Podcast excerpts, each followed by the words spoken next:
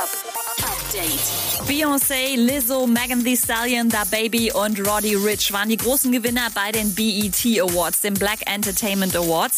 Eine der wenigen Veranstaltungen, die trotz Corona stattgefunden haben, wenn auch nur virtuell. Die Dankesreden kamen alle als Videomessage aus den Wohnzimmern der Stars. Am 31. Juli erscheint Black is King von Beyoncé, ein visuelles Album inspiriert von The Lion King.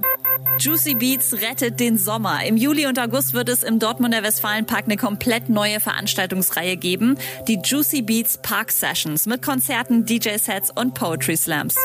Und Sido zählt schon mal die Tage bis zu seinem Angelcamp. Vom 16. bis 19. Juli wird er mit seinen Kumpels Knossi, Moneymark und Sascha Hellinger, kennt er als unsympathisch TV, ein ganzes Wochenende angeln gehen und ihr seid dabei live auf Twitch. Update mit Claudi on Air. Jetzt auch als Podcast. Für tägliche News in deinem Podcast-Player. Abonniere I Love Music Update.